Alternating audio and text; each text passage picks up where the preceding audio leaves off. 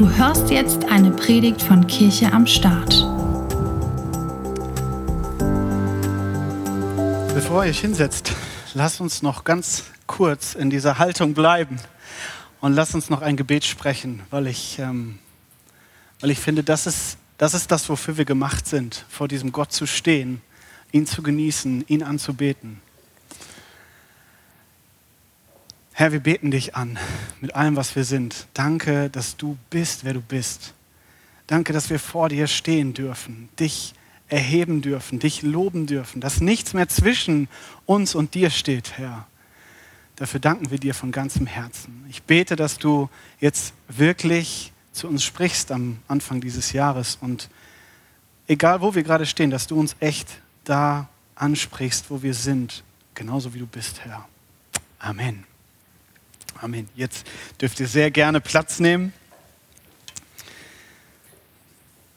Ich freue mich sehr, dass ihr euch an diesem Sonntagnachmittag, an dem man so viele schöne Dinge machen kann, auf dem Sofa sitzen, leckere Tasse Kaffee trinken, Film gucken.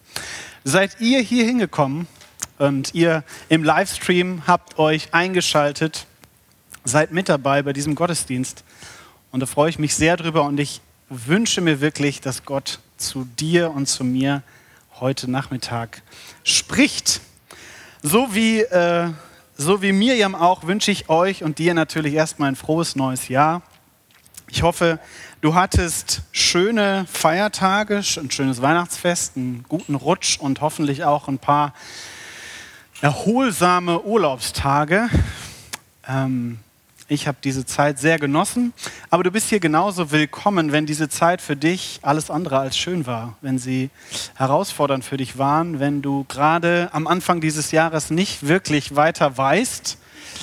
Auch du bist hier herzlich willkommen und ich glaube, Gott möchte auch zu dir heute Morgen sprechen, denn euch allen darf ich die Jahreslosung zusprechen. Jesus sagt, wer zu mir kommt, den werde ich nicht abweisen sind neun Worte. Sehr simpel, sehr, sehr einfach, aber sie sagen so viel.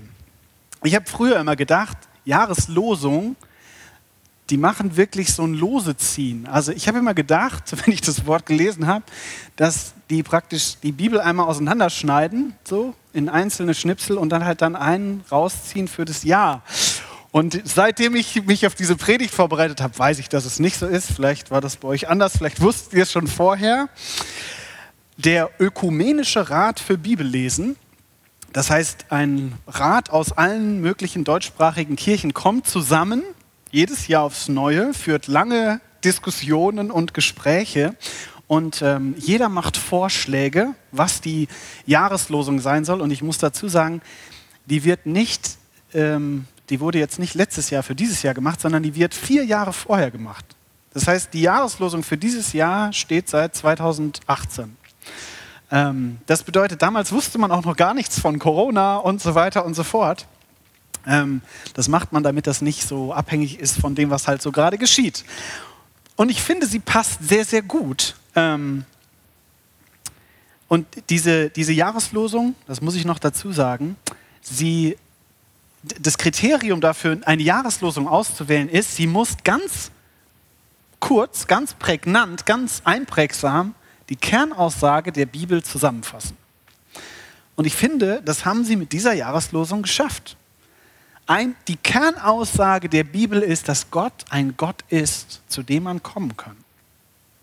Und das sagt dieser Vers. Und deswegen finde ich das wunderbar. Und er passt in dieses Jahr hervorragend rein. Wir leben in einer Zeit, die voll ist von Spaltung, die voll ist von Spannung, die voll ist von Streit vielleicht, von Auseinandersetzung, die voll davon ist, dass Menschen nicht mehr zueinander finden, dass Menschen nicht mehr zueinander kommen können. Und genau da spricht diese Jahreslosung rein und sagt, wer zu mir kommt, den werde ich nicht abweisen. Zu mir kann man kommen, sagt Jesus. Dieser Vers oder diese Formulierung kommt aus einer ganz bestimmten Übersetzung, nämlich aus der Einheitsübersetzung. Und wir wollen uns mal zwei Worte betrachten, die habe ich hier mal farblich markiert, das Nicht und das Abweisen. Denn in anderen Übersetzungen stehen sie tatsächlich auch etwas anders übersetzt drin. Das liegt darin, dass im griechischen Grundtext dahinter folgende Worte stehen. Ich lese sie euch vor, ihr müsst sie nicht verstehen, keine Angst. Ähm, da steht links u, mä und rechts ek, ballo. Das bedeutet, wir fangen jetzt mal mit, mit Gelb an, das Nicht. U, mä heißt eigentlich so viel wie nicht, nicht. Es ist zweimal das, nicht dasselbe Wort, aber zweimal ein Wort, was dasselbe sagt. Nicht, nicht. Das bedeutet, eigentlich steht hier viel mehr als nur nicht. Da steht so viel wie niemals nie oder garantiert überhaupt auf gar keinen Fall. Das steht da. Und das Ekballo, also das rote griechische Wort, was ihr sehen könnt, das heißt auch mehr als abweisen. Also abweisen, stell dir vor, du möchtest in ein sehr, sehr edles Restaurant und du bist nicht entsprechend gekleidet und der Herr oder die Dame an der Tür sagt, entschuldigen Sie, Sie heute nicht, ohne Krawatte geht das leider nicht. Das heißt, du wirst abgewiesen. Aber Ekballo heißt nicht abweisen. Ekballo heißt so viel wie austreiben, hinaustreiben, rauswerfen. Also es ist eher, man könnte es eher sich vorstellen, du bist schon im Restaurant gehörst aber eigentlich nicht rein. Und jetzt findet man das raus und packt dich am Kragen und schmeißt dich vor die Tür. Das ist eigentlich dieses Wort hier. Wenn wir also uns ein bisschen näher an den Grundtext heranwagen, dann könnte man es auch folgendermaßen formulieren, habe ich mir gedacht. Und zwar, wer zu mir kommt, den werde ich garantiert nie mehr rausschmeißen. Und man kann das ja auch umdrehen. Wenn Jesus sagt, er wird uns garantiert nie mehr rausschmeißen, dann heißt das so viel wie, Jesus wird uns garantiert, wenn wir zu ihm kommen, immer bei sich behalten.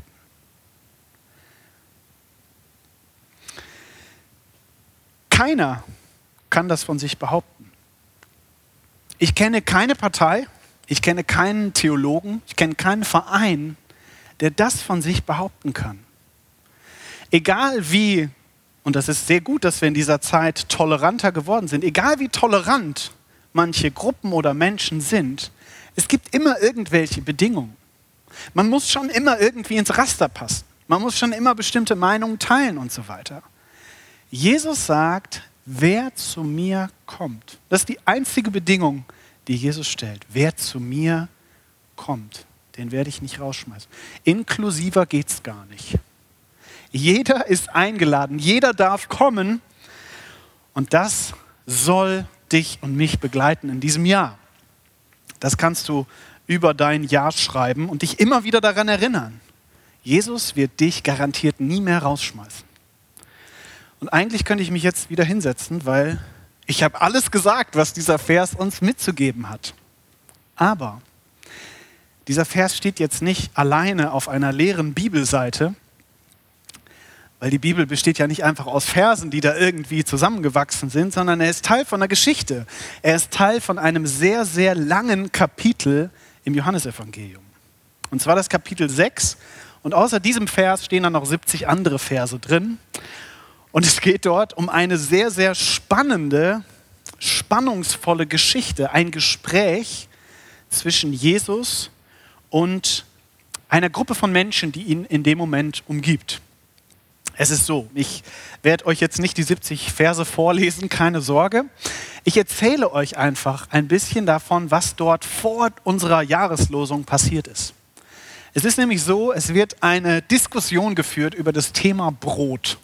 Klingt jetzt nicht so spannend, ich weiß, aber lass mich dir erzählen. Im Kapitel 5 vom Johannesevangelium lesen wir von einer wunderbaren Geschichte, von einer wunderbaren Begebenheit. Jesus vermehrt auf wundersame Art und Weise zwei Fische und fünf Brote für 5000 Menschen. Das ist wunderbar. Und ich meine, wenn ich dabei gewesen wäre, es hätte mich aus den Latschen gehauen. Und so ist es auch mit diesen Menschen. Diese Menschen schlafen da eine Nacht drüber, können es eigentlich immer noch nicht so ganz fassen und kommen zurück zu Jesus. Warum wohl? Ja, weil sie mehr Brot wollen. Sie kommen zu Jesus und fangen mit ihm so ein Gespräch an aber eigentlich ist klar, warum sie da sind. Also sie reden so ein bisschen um den heißen Brei, aber eigentlich ist offensichtlich, sie fanden das mit dem Brot gestern richtig cool und sie fänden es heute auch richtig cool und eigentlich morgen auch und so weiter und so fort. Aber Jesus, er stellt ihnen eine Frage und zwar fragt er, warum sie wirklich kommen. Sind sie wirklich nur wegen dem Brot da? Weil dieses Brot, das, das löst eigentlich keine Probleme. Klar, es macht dich jetzt vielleicht satt, aber was ist morgen? Was ist übermorgen? Was ist nächstes Jahr? Brot allein bringt diese Leute nicht weiter. Und das wird so ein bisschen Thema dieses Gesprächs zwischen dieser Menschenmenge und Jesus. Und Jesus sagt irgendwie auf eine etwas geheimnisvolle Art und Weise, dass er etwas hat, dass sie nicht nur jeden Tag satt machen kann. Das ist gar nicht so wichtig. Er hat etwas, das ihnen den Weg ins vollkommene, erfüllende, ewige Leben in Beziehung mit Gott beschaffen kann. Und äh, da fällt ihnen die Kinnlade runter und sie fragen natürlich sofort, okay, was, was, was muss man tun, um das zu bekommen? Irgendwie logisch, oder? Also wenn sowas Gutes angeboten wird, dann fragt man natürlich, was kostet das sozusagen? Und darauf antwortet Jesus und das haut ihnen dann den Vogel raus. Er sagt nämlich nicht, dass sie irgendwas machen müssen, also dass sie irgendwelche Dinge vollbringen müssen oder dass sie was bezahlen müssen. Er sagt einfach nur, ihr müsst an jemanden glauben.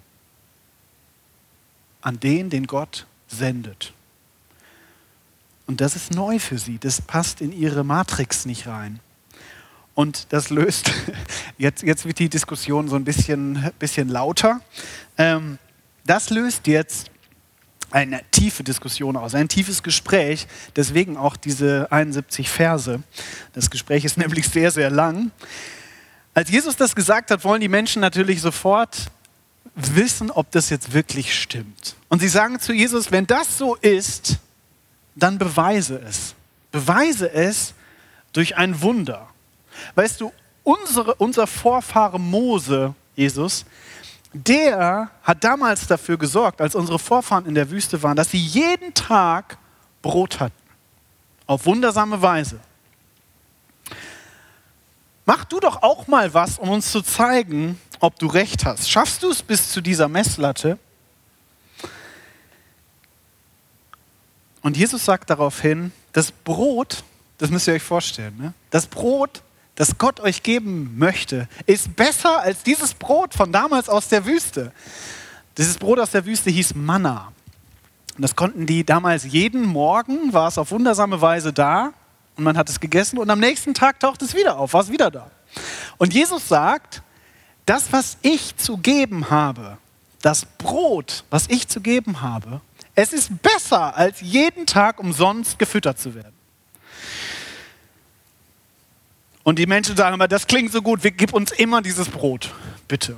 Gib uns jeden Tag davon. Wir wollen es. Und jetzt legt Jesus die Karten auf den Tisch. Und er sagt in Vers 35, also kurz vor unserer Jahreslosung, legt er die Karten auf den Tisch und er sagt, ich bin dieses Brot. Ich bin das Brot des Lebens. Wer zu mir kommt, wird nie mehr hungern. Und wer an mich glaubt, wird nie mehr Durst haben. Wir müssen ein bisschen verstehen, das ist symbolisch gemeint. Man, die sollen natürlich nicht kommen und in seinen Bauch reinbeißen oder so, sondern Jesus macht klar, ich bin derjenige, der euch für immer das geben kann, was ihr braucht, um zu leben. Und jetzt, und deswegen erzähle ich von diesem Kontext, Jetzt kommt ein etwas problematischer Satz. Denn Jesus sagt jetzt zu dieser Menge, die vor ihm steht, ihr habt gesehen, aber ihr glaubt nicht. Ihr habt gesehen, aber ihr glaubt nicht. Wir müssen uns vorstellen, in dieser Situation, da steht auf der einen Seite Jesus. Jesus tut obviously krasse Wunder er vermehrt Brot, er weckt Tote zum Leben auf, er heilt Menschen, er tut die unglaublichsten Dinge. es wird offenbar, er ist der Sohn Gottes.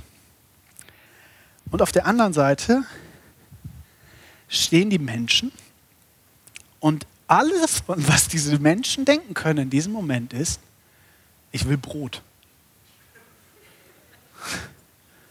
Ich will Brot. Ist es nicht absurd? Ich meine, versetzen wir uns mal in diese Lage von Jesus, der so viel mehr ist als jemand, der Brot hergeben kann. Jesus hat offensichtlich so viel mehr zu geben, aber das interessiert diese Menschen nicht. Das ist nicht absurd, diese Situation. Wie kann man nur so aneinander vorbeireden und denken? Warum sehen diese Leute nicht, dass Jesus doch viel mehr ist? Ich kann es euch sagen, weil es sie nicht interessiert. Es ist ihnen gar nicht so wichtig. Was ihnen wichtig ist, ist, dass ihr Magen voll wird. Und zwar heute und am besten morgen auch. Und am besten bis zum Ende ihres Lebens. Das ist das, was für sie zählt. Versetzt euch mal in Jesus in diesem Moment. Was, was muss er gefühlt haben? Was, was muss er gedacht haben? Torben, ich würde dich bitten, mal ganz kurz zu mir nach vorne zu kommen. Machen einen kleinen Sprung. Ja, mach sehr gerne. Ihr dürft gerne mal Applaus für Torben geben. Torben heißt auch Donson. Donson ist sein Rappername. Äh, Torben macht ziemlich nice Rapmusik. Dankeschön. Aber Torben, ja sehr gerne. Torben ist für mich in erster Linie mal mein guter Kumpel. Torben wohnt jetzt glücklicherweise in meiner Nachbarschaft, was ich sehr schön finde. Ähm, wir gehen ab und zu ein Bierchen trinken, wir arbeiten hier zusammen, wir haben gute Gespräche miteinander. Aber es ist so, Torben macht auch Rapmusik. Also, ja, das ist auch der Fall. Und ähm, das muss ich ja mal kurz zeigen hier, das ist sein letztes Album, kann man nur empfehlen. Gibt es auch auf Spotify, klein bisschen Schleichwerbung. Ähm, Tom, das ist dein Album, kannst du mal so in die Hand nehmen. Stell dir vor, wenn ich, wie, wie, wie wäre es für dich, wie würde es sich für dich anfühlen, wenn du mitbekommst, wenn Miriam dir erzählt, weil ich es Miriam erzählt habe, dass ich eigentlich nur mit dir befreundet bin, weil ich dieses Album haben will? Stell dir vor, du wärst mir eigentlich ziemlich egal. Was mir wichtig ist, ist, dass ich dieses Album umsonst kriege. Ja, wäre nicht so cool. Wäre nicht so cool. Wie würde es sich anfühlen? Was würdest du, was würdest du denken, was ich für ein Typ bin? Jemand, der Beziehungen nur führt, um etwas zu bekommen. Dankeschön. Das wollte ich hören. Applaus für Torben.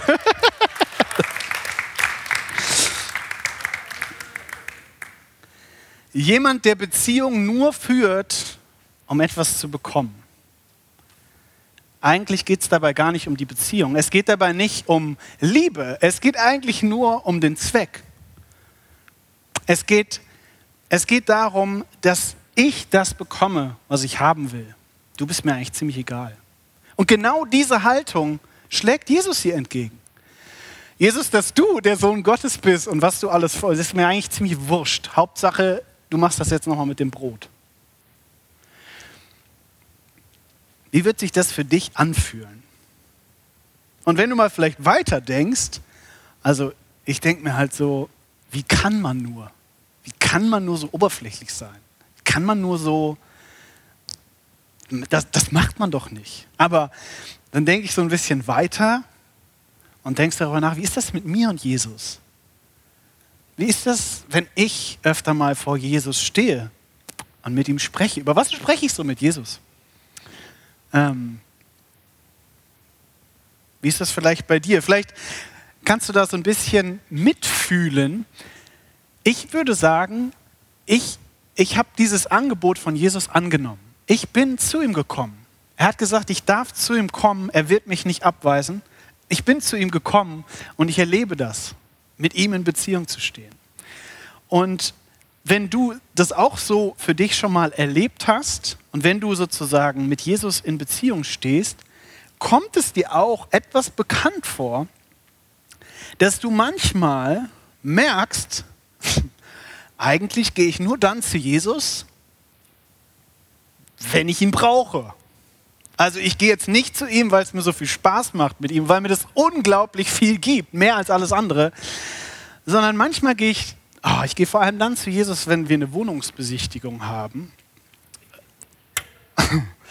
oder ich mich gerade irgendwo beworben habe oder vielleicht ist es so, dass ich beim Arzt war und es steht jetzt aus, eine bestimmte Diagnose zu bekommen. Dann bin ich ganz besonders viel bei Jesus. Vielleicht ist auch kurz vor einer Klausur oder kurz nach einer Klausur, dass ich zu Jesus komme. Vielleicht ist es auch so, wenn die Kinder dich überfordern. Vielleicht ist es so, wenn Beziehungspartner dich überfordern. Wenn die Arbeit furchtbar läuft. Kommt, kommt dir das ein bisschen bekannt vor? Bei mir ist es nämlich so, oft bin ich nur bei Gott, wenn meine Herausforderungen, wenn meine Umstände mir das ein Stück weit aufzwingen und ich keine Macht mehr habe, ich keine Kontrolle mehr habe. Dann gehe ich gerne zu Jesus. Weil dann habe ich es ja nicht mehr in der Hand. Aber solange alles läuft, solange alles gut ist, solange es problemlos läuft, dann brauche ich das jetzt nicht unbedingt. Solange ich satt bin, muss ich auch nicht kommen. Sonst ist es vielleicht gar nicht so ausgeprägt, mein Beziehungsleben mit Gott. Kommt dir das vielleicht bekannt vor? Hier und da? Es kann auch sein, dass du überhaupt dich nicht als religiös bezeichnen würdest. Du stehst nicht mit Gott in dieser Beziehung, von der Felix hier die ganze Zeit redet. Aber vielleicht hattest du auch irgendwann in deinem Leben schon mal einen Moment, wo du vielleicht laut, vielleicht leise, vielleicht auch nur in Gedanken so eine Art Stoßgebet gesprochen hast, wo du nichts mehr unter Kontrolle hattest, wo es hart auf hart kam. Und du hast gesagt, keine Ahnung, Gott, ob es dich gibt, aber wenn, dann brauche ich jetzt deine Hilfe. Und bitte versteht mich nicht falsch. Alle diese Gebete sind gute Gebete. Keins davon ist verkehrt. Jedes dieser Gebete hat seinen Platz. Gott ist ein Gott, der antwortet. Gott ist ein Gott, der Gebete erhört, der Wunder tun kann, auch noch heute, so wie damals. Aber was Gott nicht ist, ist eine kosmische Wunscherhörungsmaschine. Das ist Gott nicht. Er ist kein Automat, wo man oben reinwirft und unten was rauskommt. Wenn er das wäre, dann würde das total Sinn machen, dass wir nur dann hingehen, wenn wir Hilfe brauchen. Kostet ja Geld auch. Ich will ja nicht einfach den ganzen Tag Geld in den Automaten schmeißen und kriege vielleicht gar nichts raus. Nein, wenn ich Hunger habe, dann gehe ich dahin, dann mache ich das und dann ist gut und dann gehe ich wieder weg. Gott ist so viel mehr als jemand, der uns in einer Notlage helfen kann. Und das ist der Kerngedanke von dem, was ich dir heute sagen möchte. Gott ist keine Maschine, Gott ist ein Gegenüber. Und zwar nicht nur irgendein Gegenüber, sondern er ist ein Vater. Ein himmlischer Vater. Der nichts sehnlicher möchte, als mit dir und mir, als seinen Kindern in einer Beziehung zu stehen. Und ich sage bewusst Vater und Kind. Ich habe noch keine Kinder, aber ich weiß, Vater, Kind, Mutter, Kind, das ist eine unglaublich innige, tiefe Beziehung. Da geht es um mehr als, dass man satt wird. Da geht es um mehr als, dass man halt jetzt gerade mal was braucht und was bekommt und so weiter. Gut, vielleicht in der Pubertät ist es mal ein bisschen anders, aber ihr wisst, was ich meine. Gott ist viel mehr als irgendwer, er ist ein Gegenüber und er will Beziehung mit uns. Die Bibel schreibt ganz häufig über Gott als über den Vater. Jesus selbst stellt Gott als den Vater vor. Und dieser Vater, er ist es, und das ist das, was Jesus meint, er ist es, der uns mehr geben kann als Brot zum Sattwerden. Er ist es, der uns ewige Perspektive geben kann, der uns Identität geben kann, der uns Sicherheit, der uns Frieden, der uns Ruhe geben kann, der uns annimmt, wie wir sind, ohne dass wir irgendwas performen müssen. Warum erzähle ich euch das? Wenn wir beginnen zu verstehen, dass Gott ein Gegenüber ist, dann kommen wir auch anders zu ihm. Was ist überhaupt gemeint mit diesem Kommen? Jesus sagt, wer zu mir kommt, den werde ich nicht abweisen. Ich lese nochmal diesen, diesen Vers davor vor, wo er sagt, ich bin das Brot des Lebens und jetzt achtet, wer zu mir kommt, wird nie mehr hungern und wer an mich glaubt, wird nie mehr Durst haben. Das ist praktisch ein Parallelismus, eine Doppelung. Der Satz, der sagt, die, die zwei Sätze sagen beide dasselbe. Durst und Hunger wird gestillt. Kommen und Glauben ist dasselbe. Jesus sagt also, wer zu mir kommt, das bedeutet, wer an mich glaubt, wer beginnt mir zu vertrauen, sich auf mich zu verlassen, auf das, was ich sage, auf das, was ich zu geben habe, den werde ich nicht abweisen. Und das kann bedeuten, dass man Jesus vertraut und das bedeutet, dass man Kontrolle loslässt. Wenn ich mich in die Leute von damals reindenke, es bedeutete vielleicht, dass sie eben nicht, wenn sie zu Jesus kommen, dass sie eben nicht jeden Tag Brot bekommen, sondern dass sie verstehen, okay, Jesus hat noch viel mehr für mich.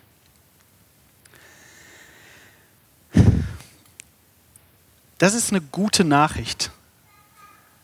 Und wir feiern diese gute Nachricht, dass Jesus sagt, zu mir könnt ihr kommen und ich werde euch nicht abweisen, feiern wir in jedem Gottesdienst hier bei Kirche am Start aufs Neue dadurch, dass wir das Abendmahl feiern.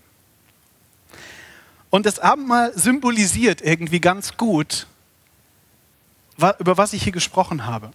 Wir feiern im Moment, weil es aus Corona-technischen Gründen gar nicht anders möglich ist, feiern wir mit diesen kleinen Behältern hier das Abendmahl. Da ist so eine kleine Oblate drin und so ein bisschen Saft. Und wenn du hier bist und du, und, und, und du ähm, bist hier und du möchtest das Abendmahl nehmen, weil du Hunger und Durst hast, dann muss ich dir sagen, das wird dich nicht so weit bringen. Und oft ist es so, genau, es ist als, als würden, also, nee, ich fange mal von vorne an. Also wenn du, hier, wenn du hier bist und du hast Hunger und Durst, das wird dich nicht satt machen. Aber wenn du verstehst, was hinter diesem Symbol hier steckt, dass dieses Symbol dafür steht, dass Gott alles gegeben hat für dich, sein Blut, und sein Leib, dass er sein Leben geopfert hat für dich, um eine Beziehung mit dir zu ermöglichen, dass er gestorben und auferstanden ist für dich. Wenn das Abendmahl für dich das bedeutet, dann wird es dich mehr als satt machen. Aber wenn du, wenn du nur Hunger und Durst hast, dann wird dich das nicht so weit bringen. Und wisst ihr, oft kommen wir zu Gott und das, was Gott für uns hat, ist Beziehung, ist Austausch, ist Intimität mit ihm. Wenn ich nur zu Gott, wenn ich nur zu Gott komme, wenn ich etwas brauche, was zu essen oder was zu trinken, ergibt es mir vielleicht. Aber es ist nicht das Größte, was er zu geben hat. Er hat viel mehr zu geben, nämlich Beziehung, liebevolle Beziehung. Und das ist das, was wir feiern, wenn wir das Abendmahl feiern. Wir nehmen das Abendmahl, weil wir feiern, dass jeder, der kommt, nicht abgewiesen wird. Wir nehmen das Abendmahl, um zu feiern, dass wir in Beziehung zu Gott stehen. Und ich lade euch ein, wenn wir jetzt gleich das Abendmahl nehmen, dann haltet euch diese wunderbare, vielsagende Jahresvision vor Augen. Wer zu mir kommt, den werde ich nicht abweisen. Wer zu mir kommt, dem gebe ich alles, was ich habe. Mein Sohn, meine Liebe, mein Leben. Und zwar für alle Ewigkeit. Die Predigt ist hier zu Ende. Aber wenn du mehr über uns wissen willst, geh auf kircheamstart.de. Bis zum nächsten Mal.